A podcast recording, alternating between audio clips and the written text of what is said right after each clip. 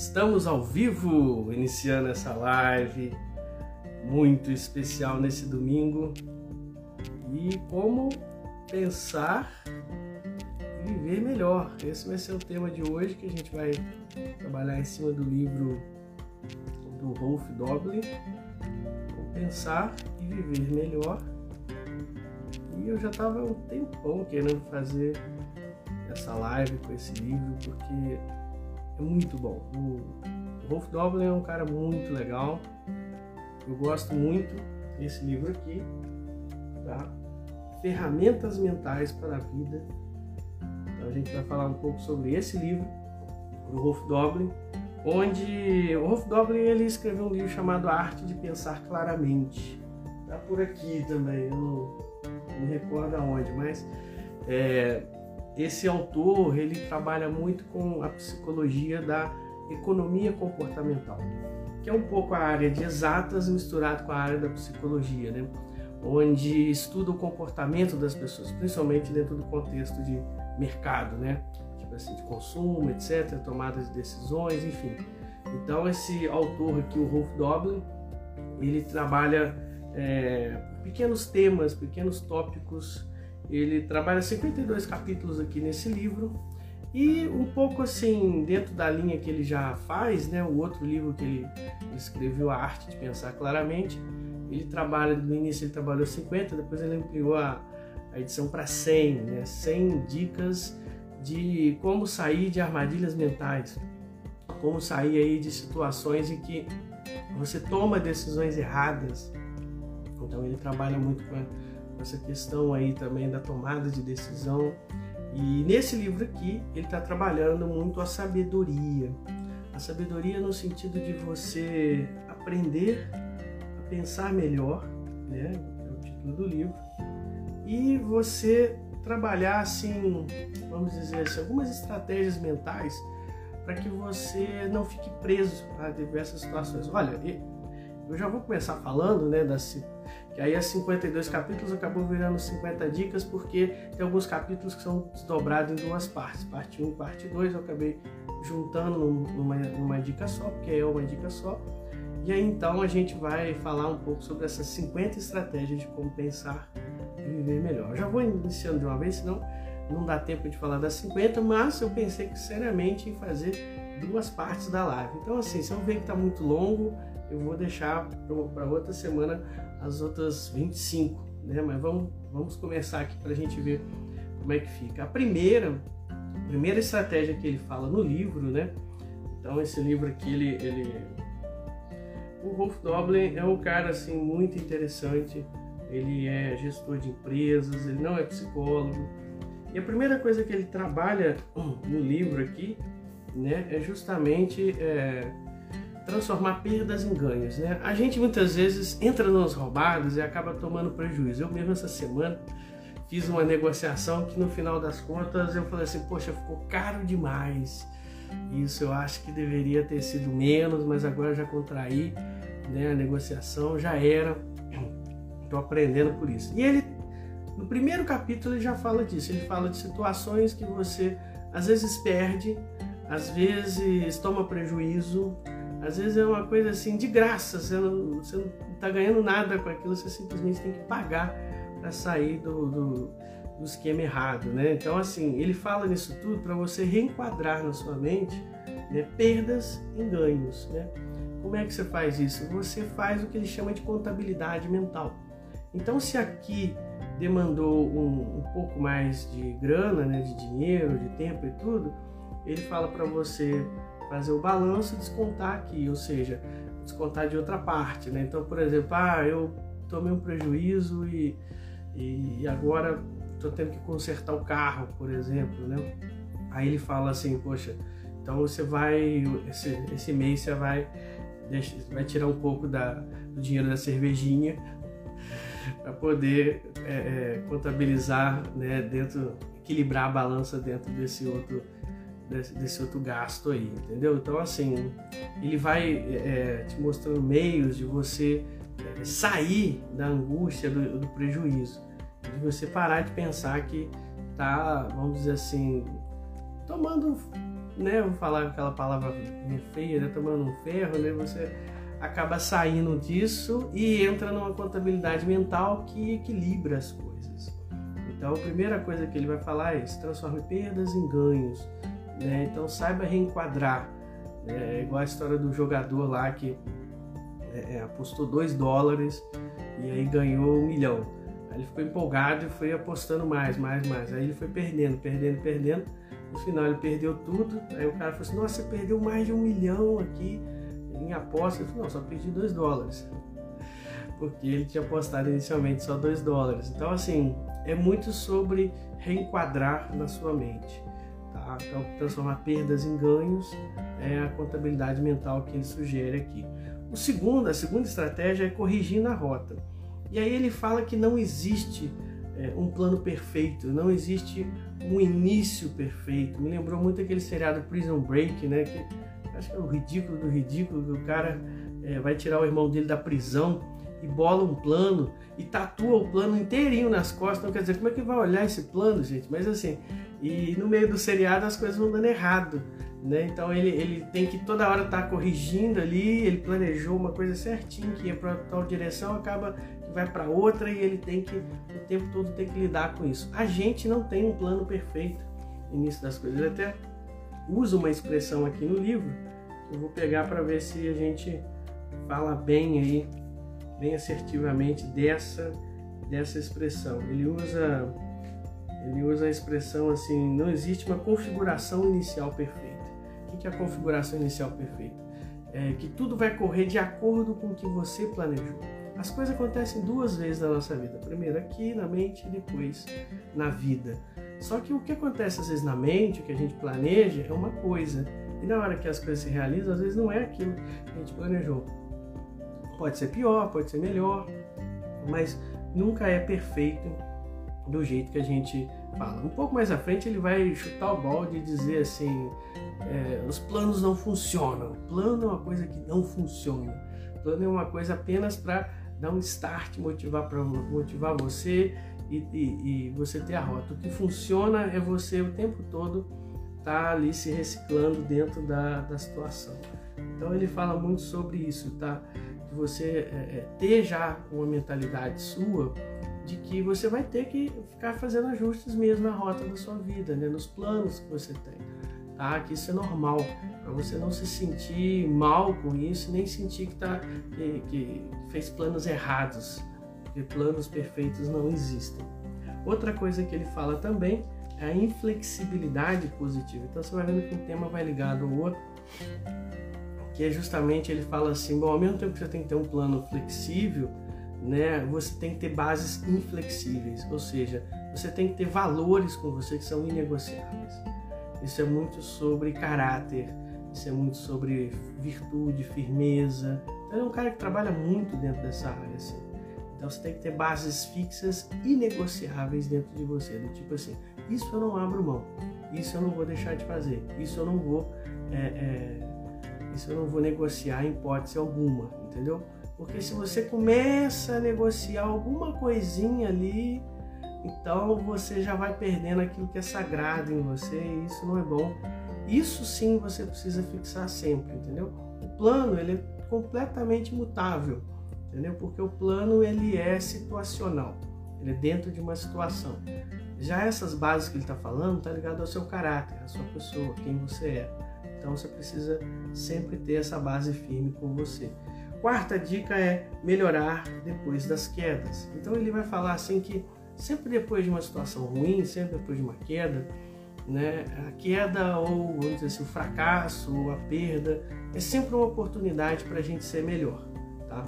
É sempre uma oportunidade para a gente ser melhor por dois motivos. Primeiro, porque os fatos não se importam com os nossos sentimentos, ou seja, você pode se sentir mal com o que aconteceu e tudo, mas o que aconteceu não liga para isso. O fato não se importa com o que a gente sente. Então a gente precisa, é, vamos dizer assim, reciclar isso, né? Tipo assim, eu tenho sentimentos e tudo, mas não adianta eu ficar choramingando ou auto-piedade diante da situação, porque a situação não muda com isso. O que faz ela mudar é justamente você abrir o que ele chama de a caixa preta né, do avião ou a caixa preta da situação, que é você ver as causas, os motivos de ter levado você a, a, a essa queda, a esse fracasso, a essa perda, enfim. Então você trabalhar as causas e corrigi-las, que aí sim você vai transformar essa situação de queda num trampolim para um novo começo. Tá? Então melhorar depois das quedas é a quarta dica. A quinta dica é a tecnologia contraprodutiva. Ele vai falar assim: cuidado, muita coisa que foi feita hoje para fazer você ter mais tempo, mais velocidade, pode na verdade custar mais tempo ainda. Ele dá o exemplo dos carros. Então, tipo assim, a, a princípio o carro foi feito para a gente se locomover com mais facilidade e velocidade. No entanto, tem gente que passa horas em engarrafamento, tem gente que, que imagina era uma coisa que andando você gasta 10, 15 minutos para chegar é, é, de carro por causa do trânsito, por causa de local para estacionar, você demora aí, por exemplo, meia hora, 40 minutos ou até uma hora. Então é o dobro do que você gastaria anteriormente. Então a gente está falando aqui muito sobre é, é, a gente pensar um pouco nessas tecnologias que a gente fica falando assim, não, vai melhorar minha vida, vai é, tornar minha vida mais veloz, às vezes não vai. Às vezes a aquisição de um carro dentro do contexto que você quer ou para o que você quer é mais um luxo, é mais um status, é mais uma vaidade do que uma coisa realmente produtiva. Às vezes vai ser uma coisa contraprodutiva por N motivos. Então a quinta dica do, do, do, do livro é justamente essa, né? Cuidado com a tecnologia contraprodutiva. A sexta dica ele vai falar sobre a via negativa. O que é a via negativa? É a sabedoria do que não é. Então, assim, a teologia, né? Eu estudei teologia há muito tempo. A teologia vai falar disso. A teologia vai falar de que daquilo que não é. Por exemplo, a gente não pode ficar afirmando o que, que Deus é, ou melhor dizendo, a gente até pode, mas a gente vai errar. Toda vez que você falar assim, ah, Deus é trino, Deus é pai, Deus é pessoa. Não é que você está errado, mas você não está certo também. No sentido assim, eu tenho que ser sincero, ele é muito mais do que tudo isso. É porque a gente vive um pouco do dilema do cego de nascença. Então, o cego de nascença, se você falar com ele como é que é a cor laranja, aí você vai falar com ele: a cor laranja é meio mole, é meio quente, é, tem um som de, de sino de Natal a cor laranja, ela é, vamos dizer assim, cheirosa e tudo. E no final das contas, você vai ter que falar: olha, a cor laranja não é nada disso que eu estou falando, porque você está usando outros sentidos para falar sobre a cor laranja e o cego de nascença não tem acesso. A mesma coisa é, com esses mistérios, com essas coisas do tipo Deus, etc. Então, ele fala da via negativa como o, vamos dizer assim, eu não sei o que, que traz a felicidade, por exemplo, mas eu sei exatamente o que traz a infelicidade. Então, evitar a infelicidade já te coloca na rota contrária da felicidade. Ele pensa assim. Então, essa é a dica que ele dá: tipo assim, evite o erro para atrair o acerto, né? ou para cair diretamente nele. Né? Essa é a tal da via negativa que ele usa no livro. A outra coisa que ele usa no livro é a ilusão da introspecção, ou seja, a gente acha que essa coisa do autoconhecimento, até uma coisa que eu trabalho muito, né?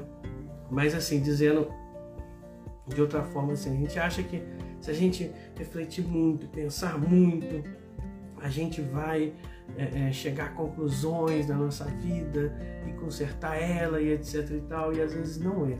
Às vezes a gente tem que levar um pouco mais leve essa questão do nosso mundo interno, porque esse, o mundo interno da gente, ele é imaginário, ele não é real, ele não é uma coisa que você realmente está é, é tá vivendo então é separar um evento mental de um pensamento real. É você trabalhar justamente, sair dessa ilusão da introspecção, né, do tipo assim, o fato de você achar que vai pensar muito, que vai resolver todos os seus problemas, e às vezes você vai criando até situações piores na sua mente. Então leve mais de leve a, a sua, o seu mundo interno, a sua mente e tudo, e viva essa introspecção um pouco mais devagar. A ação externa vale mais, porque a ação concreta te leva a resultados concretos. Né? A introspecção não. A introspecção é mais uma coisa de refletir e às vezes a gente refletindo demais acaba é, criando mais problemas do que já tem. Então ele vai falar disso no livro, a dica número 7. A dica número 8 é sobre o sucesso imerecido. Então ele vai falar sobre reconhecer a sua sorte na vida. ele vai falar sobre vários fatores do sucesso e no final das contas a gente vai perceber que o sucesso, né, aquela coisa da meritocracia, o eu mereço, né, que a pessoa enche a boca para dizer assim, foi tudo o meu trabalho, tudo é uma ilusão também. A pessoa que fala assim, eu tive sucesso por mim mesmo e tal, ela está sendo injusta e desonesta com um monte de gente que colaborou com o sucesso dela, inclusive a própria sorte. Porque uma coisinha à toa pode, que poderia acontecer, por exemplo, com a saúde dela, é, um segundo a mais, poderia causar um acidente, N coisas que poderiam acontecer de errado não aconteceram, mas aconteceu é, tudo para convergir numa ação, numa coisa bem sucedida, e isso deve ser uma boa dose de sorte. Claro, a pessoa fez a parte dela, mas a parte nossa nunca é suficiente para ter sucesso. Então não fique invejando essas pessoas aí que têm sucesso, não, porque na verdade elas não têm o que elas precisam para ter o sucesso nelas mesmas. Elas, teve, elas tiveram sorte, igual você teve sorte de nascer onde nasceu, tá certo? E, ao invés de não nascer é, no século passado, dentro de uma senzala, por exemplo. Então, assim, é, a gente, ou então lá na, na, época do Império Romano, já como escravo lá para se alimenta dos leões. Então, quer dizer, a gente tem que contar muito com a sorte na vida. Ele vai falar muito disso, sobre o sucesso imerecido. Né? Então, ele gosta de dar doses de realidade para as pessoas. A dica número 9, a dica número 9 é a armadilha de ser autêntico. Né? Essa coisa de sou verdadeiro, então a pessoa coloca uma atitude ruim e qualifica ela, entendeu? Para você aceitar a atitude tóxica da pessoa. Então, a pessoa, por exemplo, ela é grossa, ela é essa educação, mas ela vai falar assim: eu sou grosso, mas sou honesto. sou grosso, mas sou sincero. Que tipo de palhaçada é essa? Entendeu? Então, assim, então eu tenho que aceitar a grosseria da pessoa porque a pessoa está sendo honesta comigo. Ela podia ser melhor, então. Ela podia ser um honesto melhor. E às vezes a gente nem quer que a pessoa seja tão, entre aspas, honesta assim, porque se é podre por dentro, a gente não precisa saber. Entendeu? Se você é podre por dentro e está se gabando de ser honesto, de mostrar essa podridão, então você tem algum problema com você, sabe? Porque na verdade o que você deveria é, cultivar de virtude não é a honestidade, sim ser uma pessoa mais educada, ser uma pessoa melhor entendeu? Então, assim, é nesse sentido que a gente precisa trabalhar as nossas virtudes e não é, pegar uma coisa ruim e envolvê-la com uma coisa boa. É muito comum esse viés da, da autenticidade, tá ok? De ser muito, ser muito autêntico e, na verdade, você está confundindo autenticidade com infantilidade. Quer ser uma pessoa reativa, quer falar as coisas assim de impulso, entendeu? Ao invés de ser uma pessoa que faz escolhas inteligentes e responde de maneira madura. Então essa que é, essa que é a diferença e essa que é a armadilha da autenticidade. Ele fala isso no capítulo 9. No capítulo 10 ele vai falar assim, aprenda a dizer não. Aprenda a dizer não é muito sobre sair da armadilha de ser aprovado pelas outras pessoas. A troco da gente agradar os outros, a gente acaba jogando gasolina no incêndio ou acaba é, tomando decisões muito erradas. Eu, por exemplo, recentemente eu, eu tomei decisão para agradar uma pessoa de ir local que, poxa, não gostei, não foi legal, não deveria ter ido. Então, assim, às vezes a gente comete esses erros por não saber dizer não. Então, é muito importante você aprender a dizer não nessas situações. O 11 ele vai falar sobre a ilusão do foco, né? Ou seja, o que é a ilusão do foco? Só importa quando a gente tem foco alguma coisa. Então, por exemplo, quando você coloca foco, é, é, se eu coloco foco nesse livro, esse livro se torna importante. Se eu coloco foco nessa outra coisa que eu estou vendo aqui, essa outra coisa se torna importante. Então, quer dizer, o foco, ou vamos dizer assim, as coisas só são importantes né, porque a gente foca nelas. Então, se você está hoje tendo uma coisa muito ruim na sua vida que está sendo importante, é porque você está colocando foco nisso. Tire o foco e você vai ver como aquilo perde a importância. Ou então, se você quer que coisas realmente sejam importantes na sua vida e ainda não são, coloque foco, que vai dar certo. Capítulo 12 ele vai falar assim: compre menos e viva mais é a ideia consumista de que a gente precisa das coisas para ser feliz, sendo que a felicidade está na experiência. Às vezes a experiência com uma, uma canetinha às vezes barata que você compra aí, tudo é mais expressiva do que, é, vamos dizer assim, você comprar um Porsche. Ele vai falar disso no livro, né? A comparação entre pessoas que às vezes dirigem um carro modesto e dirigem um carro chique. É quase a mesma. E dependendo do tempo que você está com um com o outro, a do Porsche, por exemplo, a experiência é até meio que, que enfadonha, meio que entediante. Entendeu? Que aí já vai emendar no capítulo 13, que é tipo que chama Dane-se o dinheiro. É fuck a money, que ele, ele, ele usa essa expressão do, do inglês, né? Que tipo assim, é a hora que o americano chuta o balde, tipo assim, ah, dane-se o dinheiro, entendeu? Eu vou fazer o que eu quero. Porque a gente é muito moldado né, nas nossas decisões pelo dinheiro. Né? E quando ele está falando isso, ele está falando assim: o dinheiro só é importante para quem é pobre, para quem não tem o dinheiro, entendeu? Porque quando alguém tem o dinheiro, ele não se torna mais importante, entendeu? Então ele só é necessário, mas não é importante. Então o dinheiro ele, ele ganha importância na nossa vida quando a gente está deixando de fazer de alguma forma ele ou criando essa troca na nossa vida para que a gente consiga sustentá-la. Então, assim, quando a gente não está fazendo bem isso, ou quando a gente está meio bloqueado para fazer isso, né, está numa rede de azar, não sei, mas aí ele se torna importante. Mas o dinheiro em si não é importante. O que é importante mesmo são as experiências da vida, são as pessoas, né, é a gente viver. Né? Viver é muito mais importante do que você colecionar memórias. Ele vai falar também disso aí no outro capítulo, né? Ele vai falar assim: às vezes as pessoas ficam mais preocupadas em bater a selfie, em bater a foto do momento, do que viver aquele momento. Né? O colecionador de momentos ao invés de viver de fato. É, o quarto, décimo quarto, né, ele vai falar sobre o círculo da competência. Então, o círculo da competência é você reconhecer aquilo que você realmente é muito bom, aquilo que você realmente sabe fazer na vida e ficar nesse círculo. Às vezes a gente fica perdendo tempo sendo medíocre num monte de coisa. Então eu não sei direito tocar bateria, aí eu fico insistindo em tocar bateria e aí eu, eu quero agora é, é, começar a ter aula de bateria e eu quero virar um baterista. Pô, e aí assim, eu tô o prato cheio na mão que eu sou um guitarrista já de muitos anos. Então quer dizer, muito melhor eu investir no que eu sou bom ou no que eu sou excelente do que ficar investindo naquilo que eu sou mais ou menos ou nem sei direito. Senão você vai ficando meio que medíocre em todas essas áreas. E aí então ele fala disso, ele fala do ciclo da competência, é você se manter dentro dos seus limites, onde você é a sua melhor versão, onde você é muito bom. Então não fica batendo cabeça na parede com coisa que é, mais ou menos na sua vida, que você não é muito bom de fazer, mas você fica tentando de oliveira ali, fazer de tudo quanto é jeito. Não. Pega aquilo que você realmente é bom e põe em prática. Décimo quinto, segredo da perseverança. Então ele vai falar disso, investimentos de longo prazo. Esse é o grande segredo para você perseverar. Quando você investe em coisas que não acabam agora, mas são daqui um bom tempo, aí sim você persevera. Né? É meio que olhar o final da história e saber o que está realmente perseguindo. Né?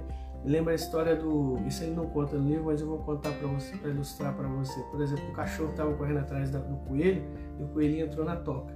Aí o cachorro começou a latir ali na porta da toca. Os outros cachorros viram aquilo, vieram e começaram a latir também. E aí ficou aquela cachorrada toda latindo em torno da toca ali do coelho. Com o tempo, os outros cachorros foram desistindo e só ficou um, qual? O cachorro que viu o coelho entrar na toca. Então, quando você tem a visão, você não desiste das coisas. Agora, quando você está indo na moda, né, na corrente com outras pessoas que estão latindo por aí também alguma coisa, você vai e fala, deixa eu falar do filme da Barbie aqui também.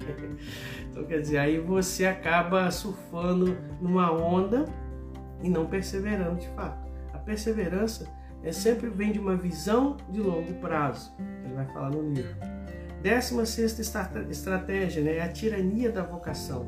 Essa coisa do tipo assim, é, esse chamado romântico, divino, ou até né, místico que as pessoas têm de falar assim, ah, eu, qual que é a minha vocação, qual que é o meu destino.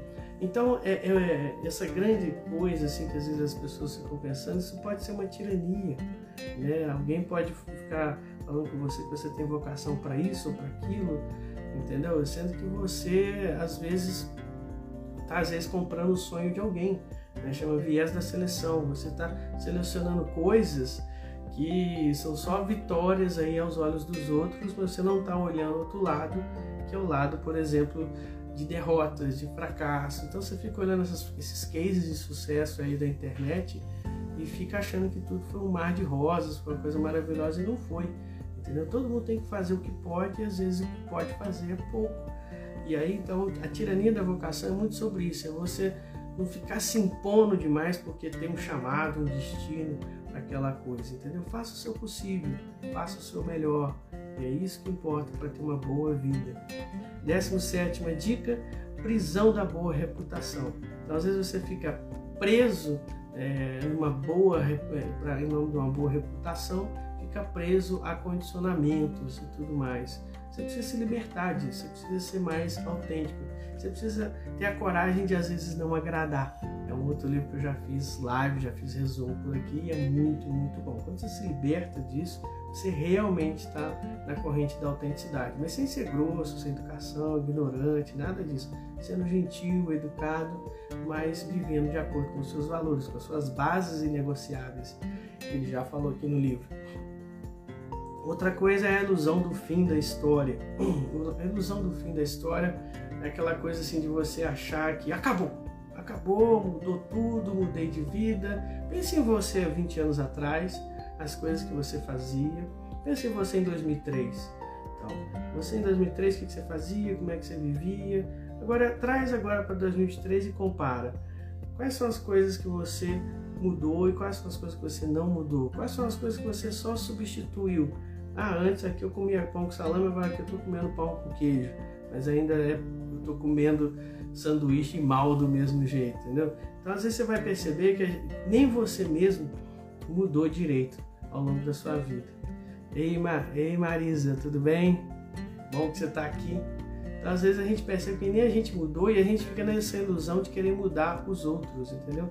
Mais vale você realmente finalizar histórias com as pessoas. Tem pessoas que às vezes têm uma atitude tóxica e é melhor você se afastar delas. É melhor você ser mais seletivo com essas pessoas. Então, mude você e não queira ficar mudando as pessoas. Dica número 19, o pequeno sentido da vida. Então ele fala assim, tem dois sentidos da vida, né? O sentido da vida amplo, maior, né? Porque a gente está aqui nesse mundo, o que a gente está fazendo aqui. Isso não tem uma resposta exata e evidente, entendeu? Isso vai muito da crença de cada um, né? Mas o pequeno sentido da vida que ele fala são as nossas intenções, as nossas metas e que a gente deve colocar metas que são alcançáveis na nossa vida para que a gente não se frustre com elas. Então, em vez de você ficar com uma meta de subir o Everest e tudo, no meu caso aqui em Juiz Fora, foi uma meta de ir no Morro do Cristo, que é mais fácil, entendeu? Então, assim, metas alcançáveis para que você não se frustre tanto, né? Vigésima dica, seus dois eus. Então, ele vai falar que nós temos dois eus conosco, o eu experiência e o eu histórico. O eu experiência é aquele eu que vive, é um eu mais pele, é um eu mais sensorial, é um eu que está no aqui e agora, experimentando tudo. Mas nós temos um outro eu na nossa cabeça, que é o eu histórico, que é o eu ligado ao nosso passado, presente, até ao nosso futuro imaginado, em que a gente conta para nós mesmos quem nós somos através dessa narrativa, né?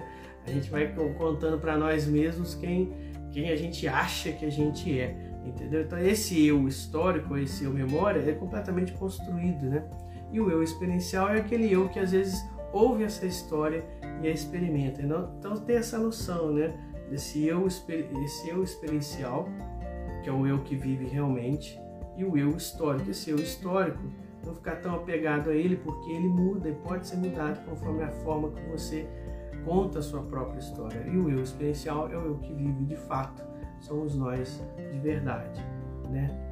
De verdade mesmo, né, Marisa? Tá gostando da live? Que bom. Obrigado aí. Né? Ei, Andréia, bem-vinda. Deixa eu ver quem mais está aqui. Tô vendo algumas pessoas que passaram.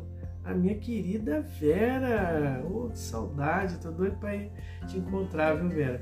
Vamos marcar aí de bater o nosso papo de sempre, né? Gosto muito de estar com você. Vigésima primeira, eu acho que eu vou ficar nas 25 porque senão a live vai ficar muito longa. Mas coloca aqui embaixo se você acha que eu devo fazer as 50, eu estou na metade do caminho. Mas se, se não, a gente continua em outra, em outra live, porque são 50 estratégias. O livro é bem grande, é bem legal também. Eu estou passando cada uma aqui com você. Vigésima primeira é concentre-se na vida e não na morte.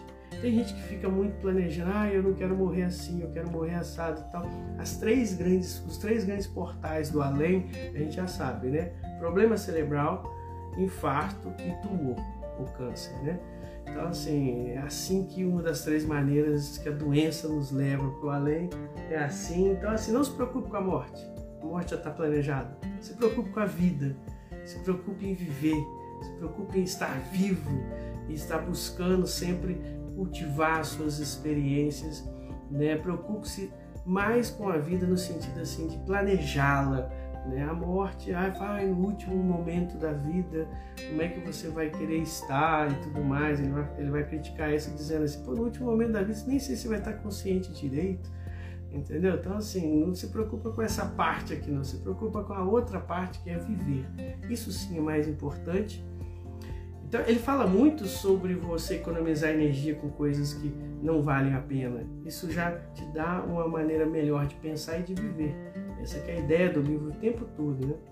Histórias são mentiras. Ele vai falar isso. Então agora ele chega com o pé na porta e fala de fato, né? Fatos são reais, histórias são mentiras. Então, fato é aquilo que acontece. A mentira é a interpretação que a gente dá com aquilo que acontece, a história que a gente conta. Eu não estou desmerecendo a mentira aqui ou as histórias, não. A mentira tem o seu lugar na nossa vida. O Anthony Robbins diz, por exemplo, que as crenças, que tudo que a gente acredita, são, de certa maneira, mentiras úteis. No sentido que você não pode comprovar que nem que é verdade e nem que não é né? São, mas é uma construção. Logo a gente está chamando de mentira toda a construção da nossa mente, tudo aquilo que a gente de certa maneira inventa para justificar um fenômeno na nossa vida. E essa invenção pode, pode ser válida, as religiões trabalham com isso né, o tempo todo, as teorias todas trabalham com isso e não tem problema. Ah, mas isso é real, tudo bem, pode ser real. Mas eu não posso falar que é real, real para todo mundo, no sentido de que o outro crê em uma coisa completamente diferente, para ele é real aquilo também. Então, assim, é, é um pouco arrogância da minha parte dizer que só eu tenho a verdade.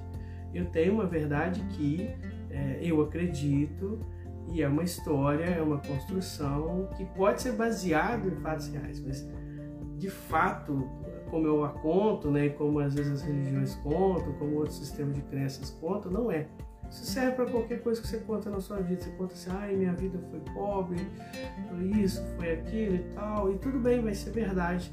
Ao mesmo tempo, a outra pessoa que viveu a mesma vida que você, ou até uma vida bem pior, vai contar, ah, minha vida tive muita superação, muita coisa, a gente não deixava a peteca cair, você entendeu? Então, assim, é, é muito sobre quem vive do que o que vive, né? Essa questão das histórias, né? As histórias não são fatos, as histórias são construções que a gente cria na nossa mente para poder justificar os fatos.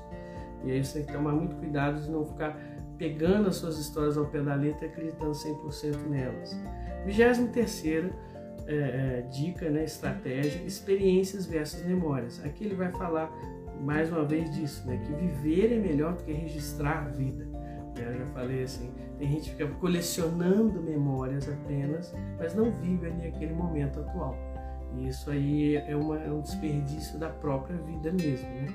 24 ele vai falar da ilusão de reviver o passado, né? Então aquela pessoa que fica ali choramingando o passado dela, fala, ah, eu sofri demais, é culpa de fulano. Olha, é, pessoa depois dos 40, tá?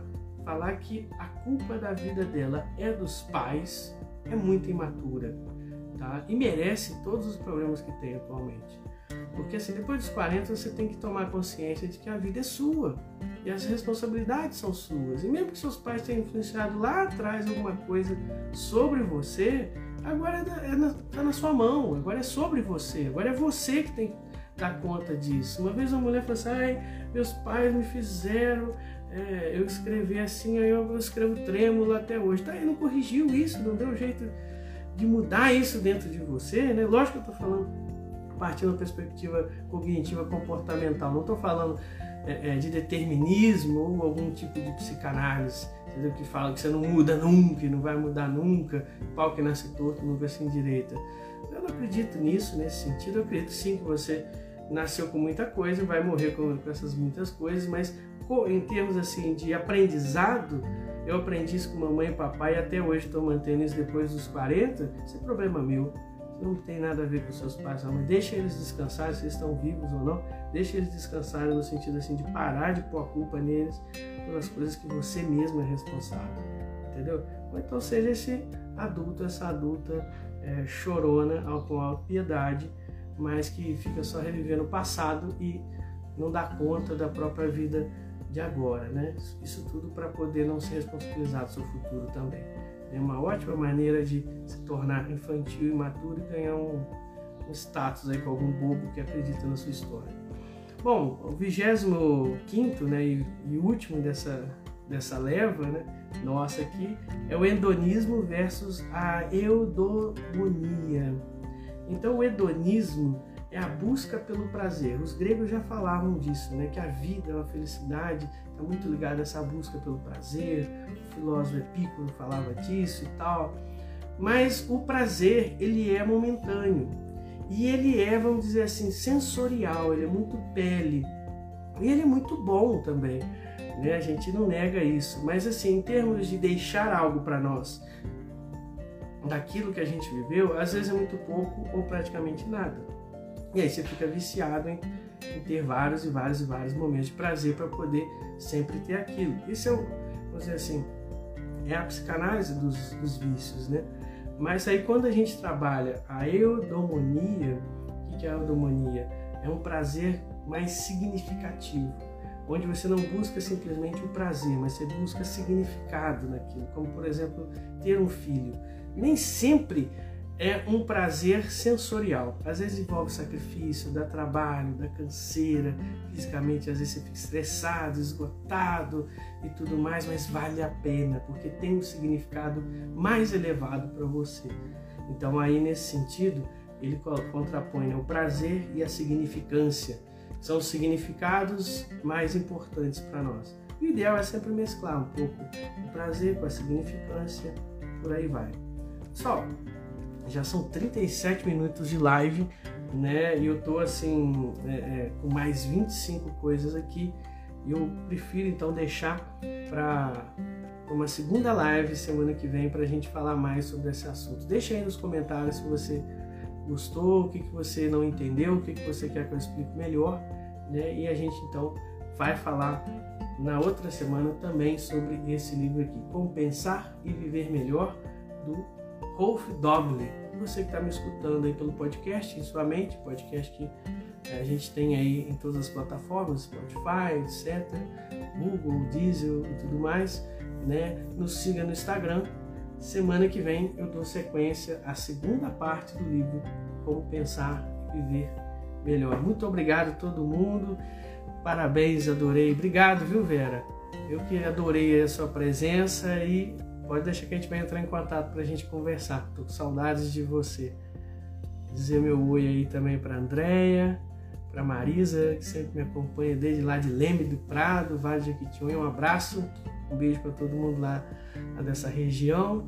E se Deus quiser, estamos de volta aí na semana que vem. Um abraço, gente. Valeu!